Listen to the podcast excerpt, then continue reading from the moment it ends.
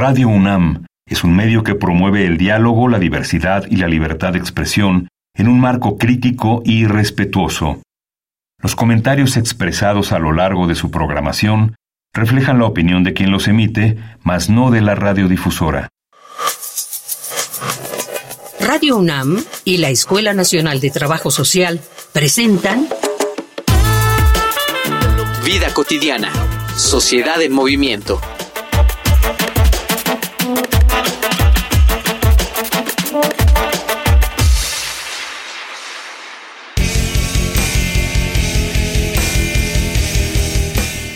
¿Cómo están? Gusto en saludarles. Mi nombre es Gloria Tocunaga y les doy la más cordial bienvenida a este su programa Vida Cotidiana, Sociedad en Movimiento. Todos los viernes de 4 a 4.30 aquí los esperamos por el 96.1 uno. Y bueno, pues hoy que les doy la bienvenida, les quiero platicar que vamos a abordar un tema muy importante, muy importante además en los tiempos que estamos viviendo. Vamos a hablar de el suicidio, un problema social y es un problema que ya es un problema de salud pública y que afecta principalmente a las y los jóvenes en México. Quédate con nosotros, estará muy interesante. Si quieres proponer alguna temática a tratar en el programa, este es tu espacio. Ponte en contacto con nosotros a través de las redes sociales de la Escuela Nacional de Trabajo Social. Facebook, Escuela Nacional de Trabajo Social, ENTS, UNAM. Twitter, arroba ENTS, UNAM Oficial. Instagram, ENTS, UNAM Oficial. No es un acto de cobardía ante la vida o de valentía frente a la muerte. No es una decisión inevitable, mucho menos un acto de amor. El suicidio es un problema social que se podría evitar cuando la sociedad presta la atención adecuada. Durante mucho tiempo, y a raíz de películas y biografías de artistas y celebridades científicas, logramos romantizar el suicidio como si fuera un comportamiento que debemos admirar en algunas personas pero no consideramos que éstas eran víctimas de una desesperación abrumadora que les hizo suponer que, de entre todas las opciones que se tienen en la vida, la única disponible para ellas era la muerte. Esta es una de las consecuencias más terribles de la depresión y por ello es un problema de salud pública. No es cierto que no haya alternativas. No es verdad que alguien lo merezca. No es verdad que el mundo está mejor sin ti siempre habrá alguien a quien le importas y alguien que está dispuesto a escuchar por lo que estás pasando. Por ello, hoy, en Vida Cotidiana, Sociedad en Movimiento, hablaremos sobre el suicidio, un problema social y de salud pública, con el maestro Francisco Calzada Lemus, profesor de la Escuela Nacional de Trabajo Social.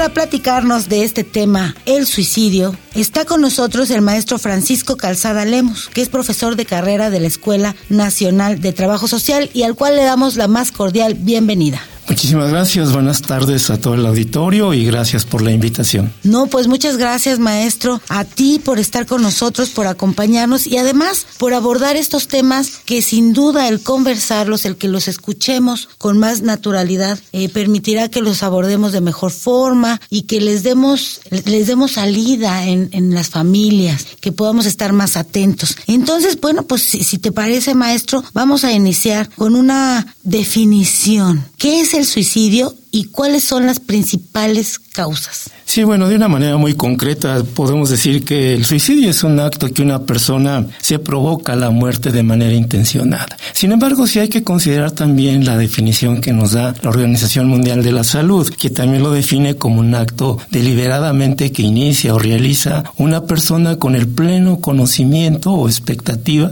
del desenlace fatal que va a ocasionar. Entonces aquí vamos a encontrar dos variables. Una, el conocimiento de lo que se quiere hacer y dos, que implica eh, sobre todo la decisión de perder la vida. Entonces hay esas dos variables que entran eh, eh, en juego. Pero habría que decirlo también que las personas que se quitan la vida, que lamentablemente llegan a realizar ese recurso, realmente no quieren morir sino más bien lo que quieren es liberarse de esa condición que los, de desesperanza que los estaba oprimiendo. De tal manera que van a poner en juego las razones por vivir o las razones para morir. De tal manera que cuando hay mayor peso en las razones para morir, es cuando deciden de esa manera intencional quitarse la vida. Sin embargo, es importante que dentro del suicidio se estudie cuáles son esas circunstancias adversas que llevan a las personas a realizar este acto. Y decíamos en el inicio del programa que a los jóvenes eran los que con más había más posibilidades o había una tasa más alta. También eh, sabemos que en la temporada de fines de años, de inviernos, existen este tipo de cosas. ¿Cuáles son las razones de estas dos, de estos dos indicadores? Sí, eso me parece mm, importante señalarlo, sobre todo porque es un comentario que recurrentemente se hace y se piensa que, que en el mes de diciembre o durante el invierno es cuando sucede un mayor número de suicidios. Sin embargo, los estudios indican otra cosa, es decir, más bien lo que sucede en el invierno es que hay un mayor, es que hay mayores episodios de depresión, porque los días son más cortos, las noches son más largas, entonces eso genera cierta depresión y en consecuencia mayor pensamiento o ideación suicida. Pero eh, realmente los suicidios ocurren al inicio de la primavera o a inicio del verano. Puede pensarse que entonces durante el invierno hay ese pensamiento suicida que se materializa una vez que el invierno va acabando. Pero es muy importante porque de todas maneras implica que en ese periodo del invierno hay que tener pues mucha claridad y mucha atención en estas personas que padecen de serios episodios de depresión para prestarles la mayor atención y que no lleguen a este desenlace. Por ejemplo, cuando nosotros estamos hablando de ponerle más atención, ¿cómo les ponemos más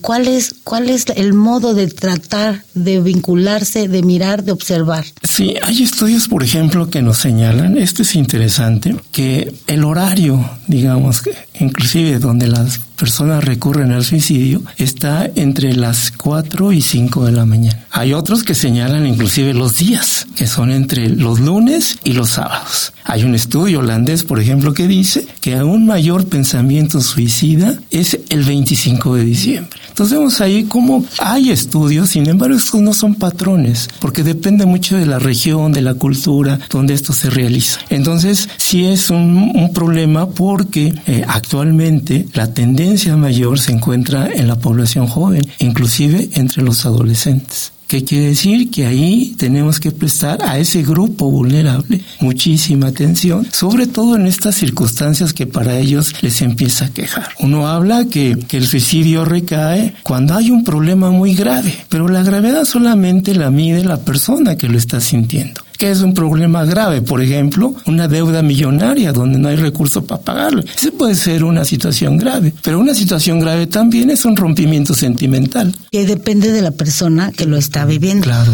Maestro, si me permites, te voy a eh, invitar a escuchar una infografía social que nos prepara la producción y la Escuela Nacional de Trabajo Social. Escuchemos. Infografía social.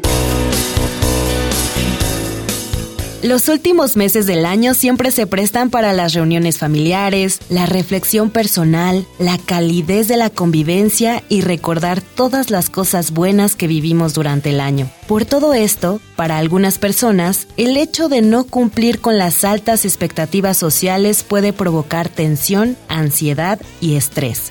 Según los especialistas en salud mental, diciembre representa un periodo de emociones extraordinarias, tanto de alegría como de nostalgia, de forma que, muchas veces, resaltan problemas mentales, económicos y familiares, por lo que se convierte en el mes con más intentos de suicidio. Según las cifras de la OMS, en promedio, cada 40 segundos alguien comete suicidio. Y de acuerdo con la Secretaría de Salud y el INEGI, el suicidio en nuestro país aumentó 435% en los últimos 20 años afectando principalmente a las y los jóvenes de entre 15 y 24 años. Las adolescencias tienen como tercera causa de muerte el suicidio, solo después del homicidio y los accidentes. La prevalencia de problemas de salud mental ha incrementado en los últimos años y las muertes por suicidio han alcanzado niveles históricos. Significa que en nuestro país hubo, en promedio,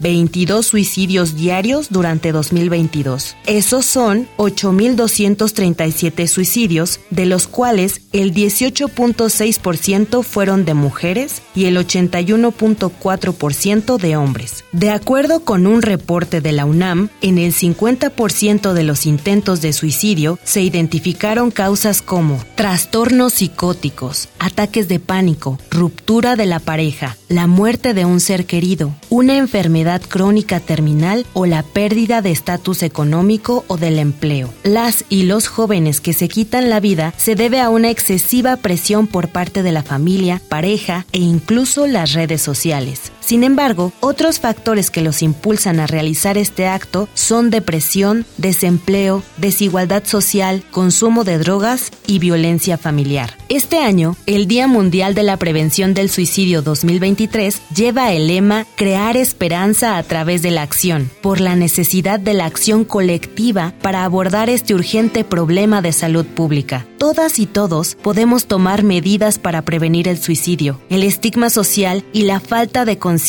siguen siendo barreras importantes para buscar ayuda, lo que pone de relieve la necesidad de alfabetización en salud mental.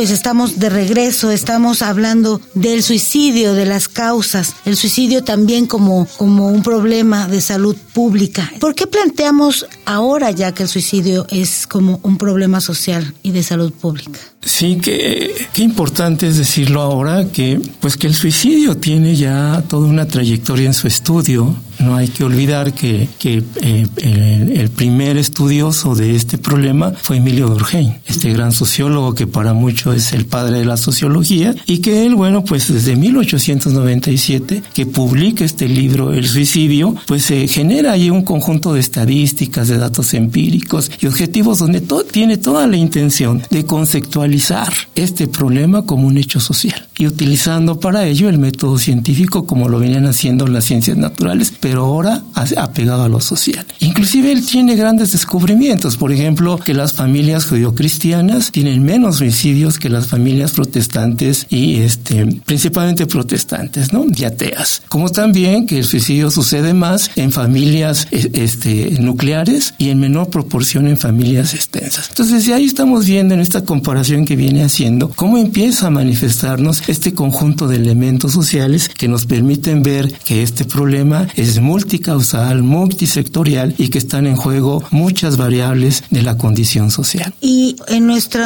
tiempo, en nuestra vida cotidiana, el contexto social, ¿influye? Por supuesto. Y ahí lo que podemos decir es que hay riesgos, riesgos sociales que están siendo ahí focos rojos y que hay que identificarlos muy bien. Por ejemplo, el pertenecer a una familia con altos niveles de hostilidad, con altos niveles de violencia, el haber sufrido un maltrato físico, psicológico o abuso sexual en la infancia. Ese es un, un factor de riesgo. Otro puede ser el desempleo, por ejemplo, o la, o la pérdida de, de una red social de apoyo, puede ser el aislamiento social, puede ser eh, la presencia de acontecimientos vitales. Por ejemplo, venimos de una pandemia, saliendo de una pandemia, de una gran pandemia. Y esto generó muchas, muchas circunstancias de depresión ante la pérdida de familiares, ante no poderlos despedir como era debido, ante no poder realizar ese, esos ritos religiosos culturalmente que, que se tienen, etcétera. Y esto ha generado mayor depresión. Por ejemplo, puede ser una pérdida de propiedades, pueden ser las grandes deudas financieras, pueden ser eh, las crisis de miedo por ansiedad ante las amenazas que realizan ciertos eh, grupos criminales, en fin, ahí hay factores de riesgo y ahí es donde hay que prestar atención. Y estos factores de riesgo son factores sociales. Eh, y a usted que nos escucha, le queremos decir que al final de cuentas, todo se puede arreglar. Todo se puede arreglar con una red de apoyo importante y fuerte ¿Cómo afecta, maestro, el suicidio desde lo social, lo familiar y por supuesto por la parte individual que es la que estamos platicando? Sí, bueno, el suicidio se refiere más bien, digamos, la literatura dice que el, el suicidio, el duelo por suicidio más bien, es totalmente diferente al duelo por otro tipo de muertes. Es un duelo con mayores dificultades es un duelo más prolongado. Eh, afrontar la pérdida de un familiar es, es muy complicado cuando de por medio se sabe que se quitó la vida. Y todo ello perjudica la salud de la familia porque además deja ahí sentimientos de culpabilidad. Y eso es muy complicado. Amerita inclusive la intervención de profesionales para sacar a la familia de esta gran depresión, de estos grandes sentimientos de culpa. Pero por otro lado, a nivel sociocomunitario, también altera porque los amigos, los vecinos, quienes le conocían a la víctima, también se hacen preguntas y le hacen preguntas a la familia. Eh, ¿Qué pasó? ¿Por qué no lo atendieron a tiempo? ¿Por qué no se dieron cuenta? ¿Dónde estaban ustedes? En fin, y eso hace que la familia empiece a tener lo que hoy se llama vergüenza social. Y ante ello prefiere aislarse. Y dentro de ese aislamiento entra también un factor de depresión muy, muy grave. Y esto implica pues toda esta influencia de lo social en la familia donde hubo una víctima de, suicidio, ¿no? Eh, principalmente hay que tener esto muy en cuenta porque a veces no, se no hay esa prudencia de quienes están en su círculo más cercano de guardar y, de respetar ese duelo de la familia. Sí, porque en ocasiones son fenómenos que no nos permiten saber tampoco este, hasta dónde podemos llegar o qué decir. Esa es una cosa como que tenemos todos en los, en los momentos como complicados este, de, de, de duelos y demás. Tenemos testimonios. Fíjate que en este programa tenemos una sección, maestro, que se llama Voces en Movimiento, donde escuchamos algunas voces de, sobre todo de la, nuestra comunidad de la Universidad Nacional Autónoma de México, de la Escuela Nacional de Trabajo Social. Entonces, pues te invito a que escuchemos Voces en Movimiento. Voces en Movimiento. Yo soy Dion González y tengo 24 años. Si empezamos a catalogar el suicidio como algo, vaya, normal, aunque lamentablemente es algo normal. Entre paréntesis, yo vivo muy cerca de, la Universidad ITAM y tengo muchos amigos de ahí que llegan a veces cada mes diciendo que se, se suicidó un compañero o una compañera. Y a veces lo dicen ya con una, con una cotidianidad así de, no, pues es que pues, tal compañero que iba conmigo y se sentaba casi casi al lado de mí, pues nos dijeron que, que se suicidó. O sea, ya incluso es normal en algunos sectores, en Asia, ¿no? Y podría seguir en otros ejemplos, pero vaya, cierro paréntesis. La empatía siento que nos puede ayudar a poder prevenir de la mejor manera el suicidio. Tal vez hay personas que dicen, no, yo nunca he pensado en suicidarme, pero no sabes si el de al lado sí tiene esos pensamientos. Puede ser que al lado tengas a tu familiar o alguien que no conoces, pero creo que es nuestra tarea como jóvenes, así como ya nos preocupamos por mucho más por los animales o la comunidad LGBT, que también nos preocupemos más por la depresión y la gente que puede llegar a tener pensamientos suicidas. Hola, yo me llamo Daniela y tengo 23 años. Yo creo que en primer lugar sería aumentar la accesibilidad a los servicios de salud mental, porque luego los precios excesivos de medicamentos o de terapias son un impedimento para que muchas personas accedan a ellos.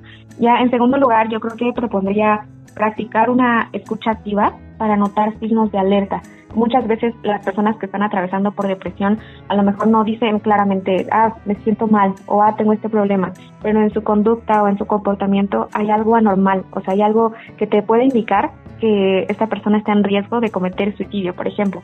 Entonces sí sería escucharlos, prestar atención a los hijos, a los sobrinos, a los nietos, hermanos, amigos, pareja y ser un apoyo también para ellos, mostrarles que no están solos. Muchas veces eso es muy importante.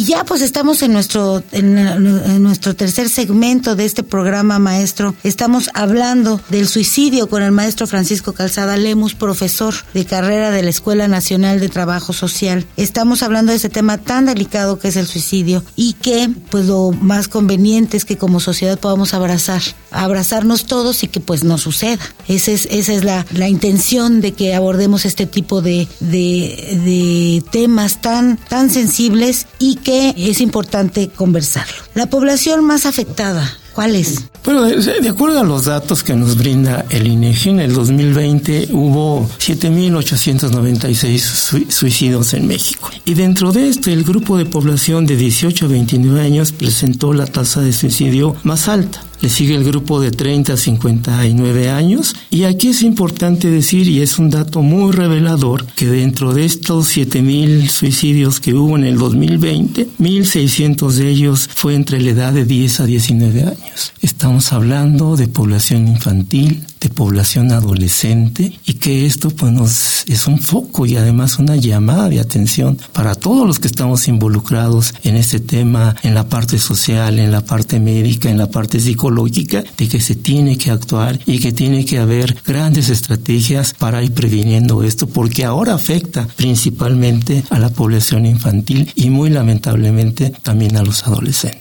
Eh, es un dato tremendo, ¿no? Fuerte, nada más escucharlo hasta te quedas como con mucho pensamiento porque entonces entran los profesores, los cuidadores, hasta la misma comunidad que está como alrededor. ¿Cómo coadyuvamos de manera corresponsable en la prevención del suicidio?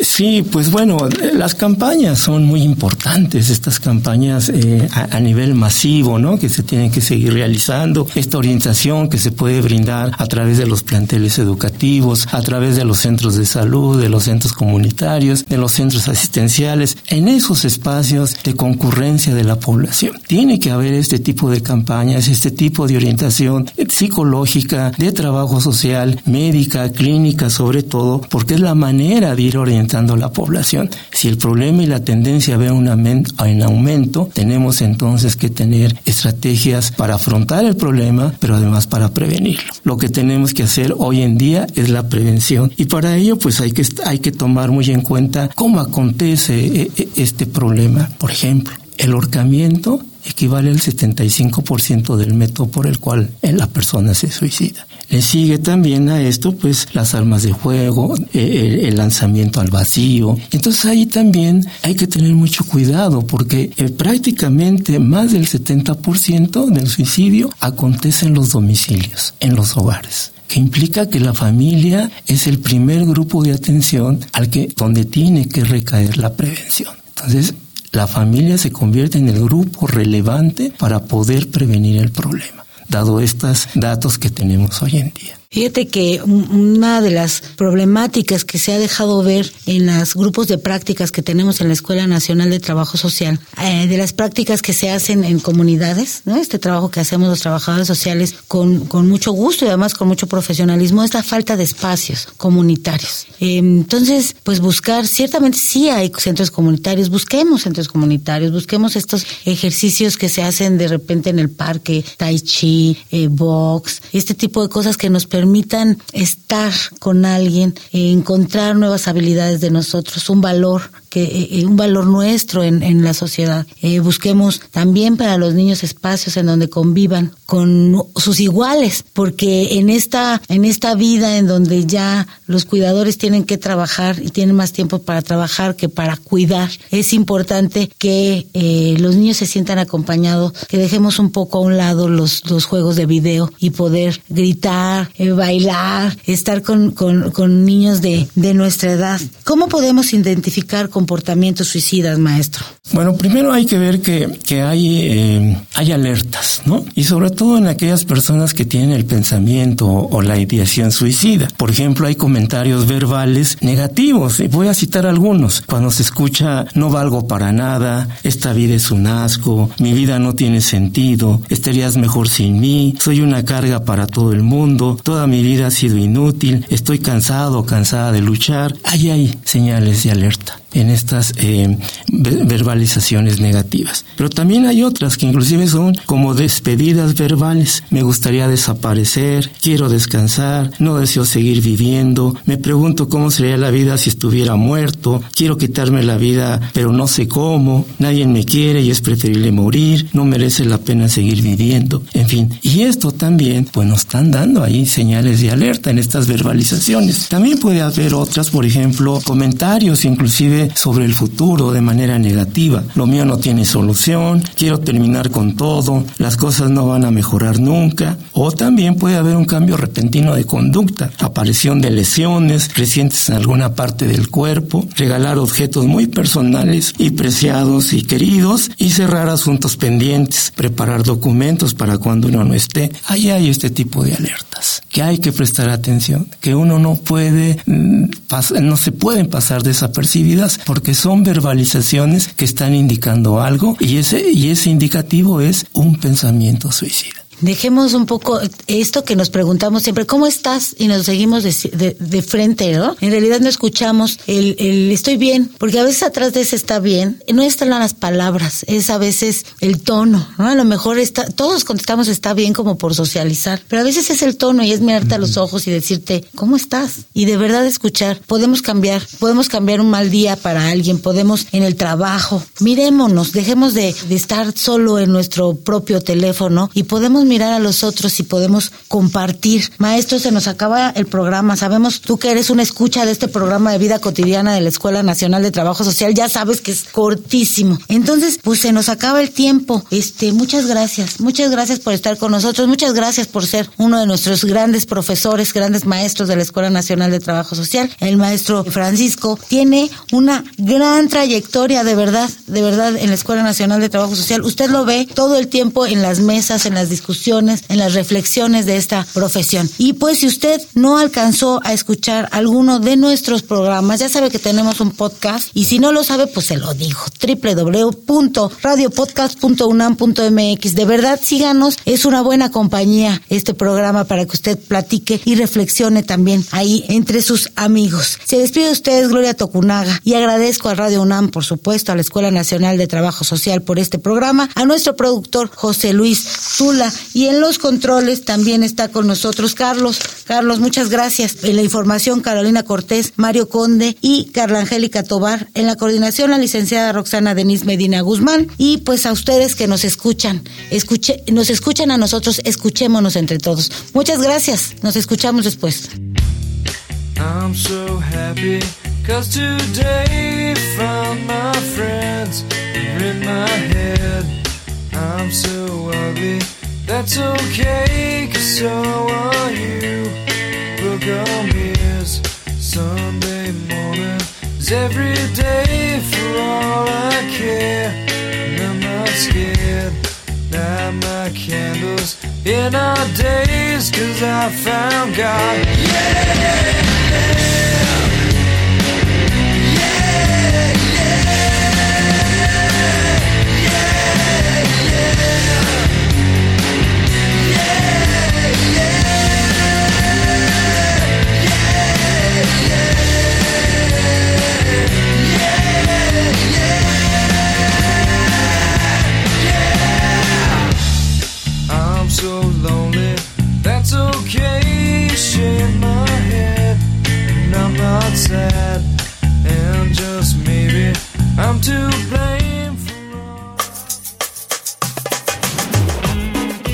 Cotidiana, sociedad en movimiento.